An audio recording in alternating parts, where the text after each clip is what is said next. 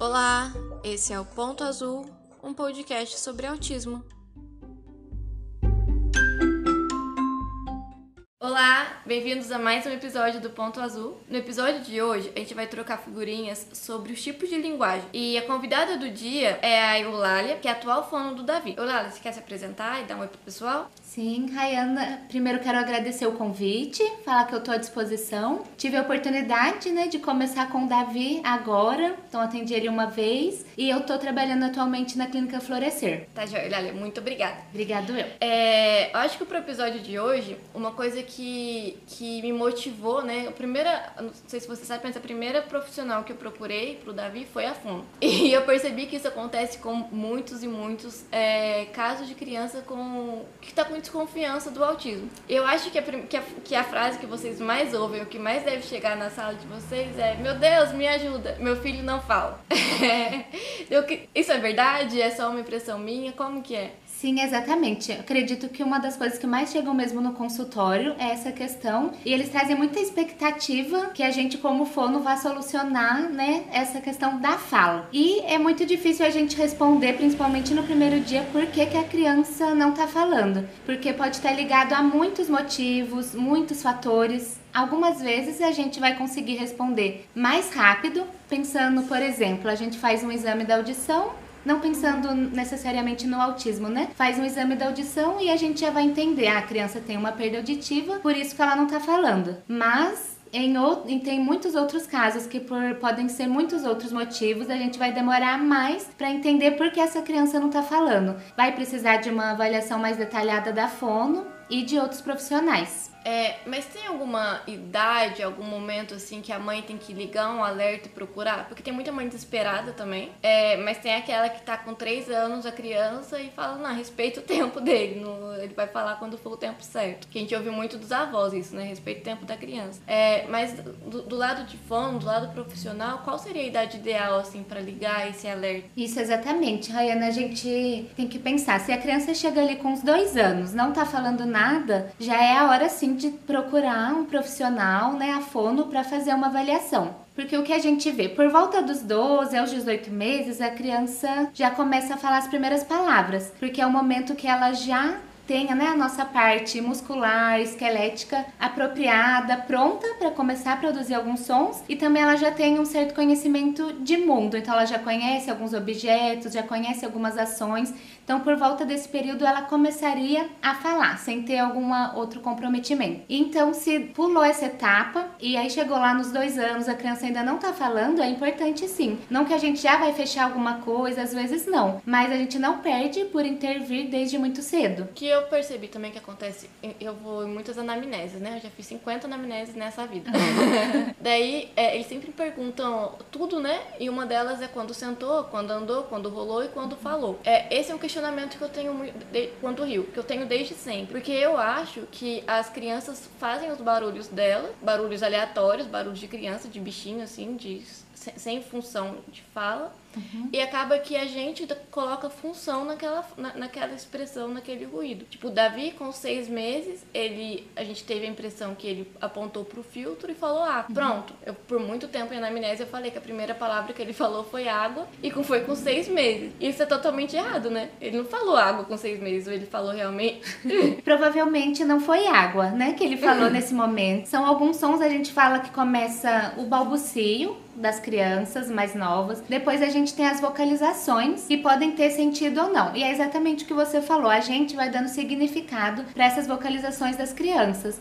Mas muitas vezes não é ainda ali, ela ainda mais pensando na questão do autismo, né? A criança ainda não tá, não fez a representação, a função simbólica, que são todas essas etapas importantes para a gente chegar na fala. E é que eu acho importante, eu não comentei ainda, a gente pensar na diferença de fala e linguagem linguagem. É tudo, tudo que permeia os nossos processos com a gente mesmo, com o outro. Então vai estar relacionada à questão psíquica, cognitiva e social. Já a fala é apenas uma manifestação da linguagem. Então a gente diz que tem a linguagem verbal e não verbal. Isso tem algumas diferenças na literatura, mas podemos separar a linguagem verbal e não verbal. A verbal seria a fala e a escrita, e a não verbal é todo o resto. Então é gesto, expressões faciais, sorriso, o deslocamento deslocamento, o próprio a criança não querer ficar num lugar, o sair correndo, o chorar. Então, tudo isso também é linguagem. A fala é o mais comum pra gente, por isso que dá essa angústia muito grande, mas a gente tem que estar atento às outras maneiras de expressão dessa criança. Então a fala é realmente ali, a gente articular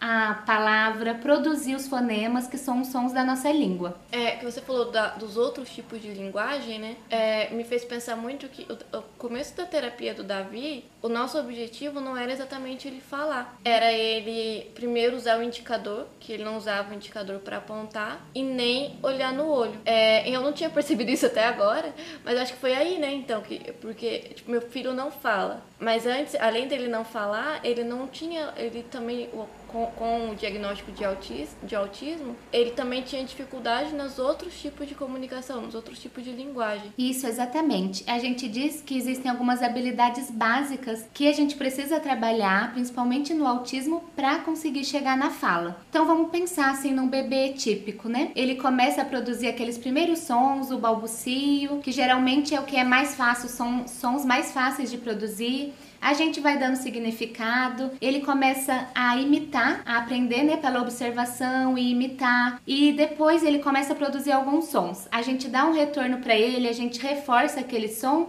ele começa a entender que ele consegue as coisas falando e ele vai como, com, é, continuar e começar mais fortemente a se comunicar pela voz. Agora, pensando numa criança né, com autismo, um autista, ele não passou por essas etapas. Pode pensar numa interação mais precária quando ele era mais novo. Então, é exatamente o que você falou, ainda não teve o contato visual, não está ainda prestando tanta atenção no outro para conseguir aprender pela observação, pela imitação. O apontar e o imitar são duas habilidades muito muito importantes que vêm logo em seguida depois da gente pensar no olhar, a atenção, compartilhar a atenção com o outro, para aí sim poder ter sentido e significado para a produção da fala. E o que eu acho mais importante é realmente isso, a gente pensar, se preocupar mais com a comunicação do que com a fala. Se a criança puder se comunicar, é, a fala vai vir em seguida, em segundo plano, a nossa preocupação. Porque o mais importante é a gente conseguir entender o que a criança está sentindo, o que ela está expressando. É muito muitas vezes, por não estar tá conseguindo expressar, a gente vai ter mais comportamentos, né, disfuncionais, mais dificuldade. E é, é o que é diferente. Todas as crianças se comunicam. E isso não exclui as crianças com autismo, mas é de uma maneira diferente. E a gente precisa encontrar esse ponto ali em comum para conseguir se comunicar com a criança, mas não significa que ela não está se comunicando. A gente só precisa é, enxergar esse ponto, estar tá atenta às manifestações dela. E essa, esse atraso, tipo, no autismo é muito comum, né? A gente percebe, é um sinal de alerta, eu vivi na pele. É, além do autismo, do autismo, quais são as outras causas que pode, que pode causar esse atraso na fala e na linguagem como um todo? Existe uma questão que a gente chama assim mesmo, de atraso na fala. É uma questão pontual. A criança não tem atraso na linguagem, outros aspectos do desenvolvimento. É uma questão realmente da fala. Pode vir por alguma má formação aqui do nosso sistema, né, que a gente usa para falar, pela questão de deficiências, também alguma deficiência auditiva ou visual. É até um assunto para uma outra conversa, mas eu gosto muito de pensar em tudo isso sensorial. Então, a privação às vezes da amamentação ou de outras maneiras da sucção, né, do paladar, do tato, tudo isso, todas essas deficiências sensoriais são importantes e podem resultar num atraso na fala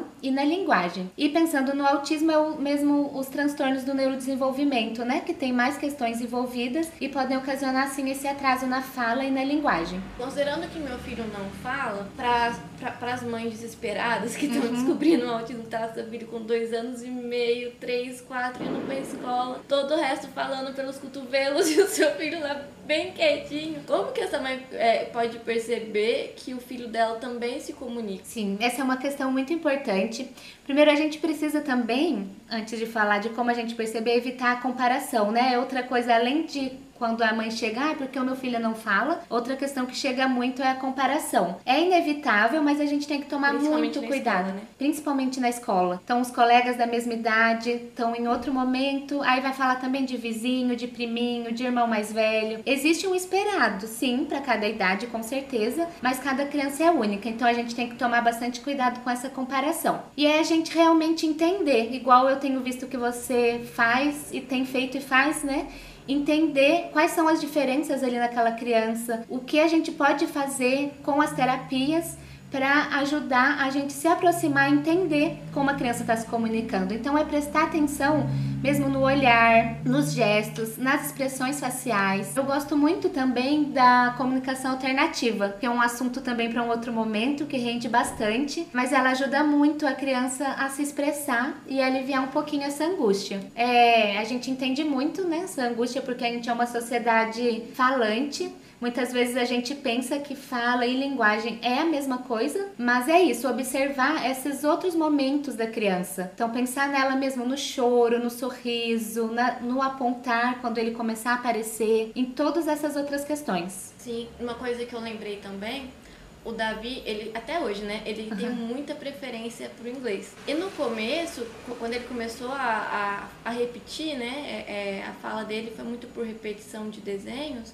Uhum. É, ele repetia muito números, cores, formas, tudo em inglês. E a professora da época, da escolinha, eu lembro que me chamou, teve reunião comigo e a, uma, uma terapeuta também. E foi. E meio que me criticou, sabe? Tipo, não deixa ele ver, tira o vídeo de inglês dele, coloca só vídeo em português. Porque se ele tá aqui no Brasil, ele tem que se comunicar em português, porque é porque todo mundo vai se comunicar. E uma coisa que fez uma diferença muito, porque eu saí dessa conversa, tipo, devastada. Mas uma coisa que fez muita diferença, que foi a conversa depois com a fono dele, foi é, vamos focar no nosso objetivo hoje. Hoje, o objetivo é ajudar o Davi a se comunicar da melhor maneira. É, a melhor maneira, a gente já desenvolveu, está desenvolvendo o lado corporal e tem a fala. Se a fala ele se sente mais confortável no inglês, vamos ensinar ele a falar inglês, incentivar ele a usar pequenas palavras de ordem de, em inglês e depois a gente puxa pro português. É, acho que eu fugi um pouquinho, mas Não. acho que foi, foi importante pra gente é, aceitar, sabe? Essa é a preferência do meu filho. Igual o Davi usou o inglês, outra criança pode usar a mímica, pode usar o apontar, pode usar a, o desenho, né? Acho que é PEPS que chama. Isso, PEX. Uhum. PEC, e a... Da comunicação alternativa, isso, né? Isso mesmo. E eu acho que respeitar o,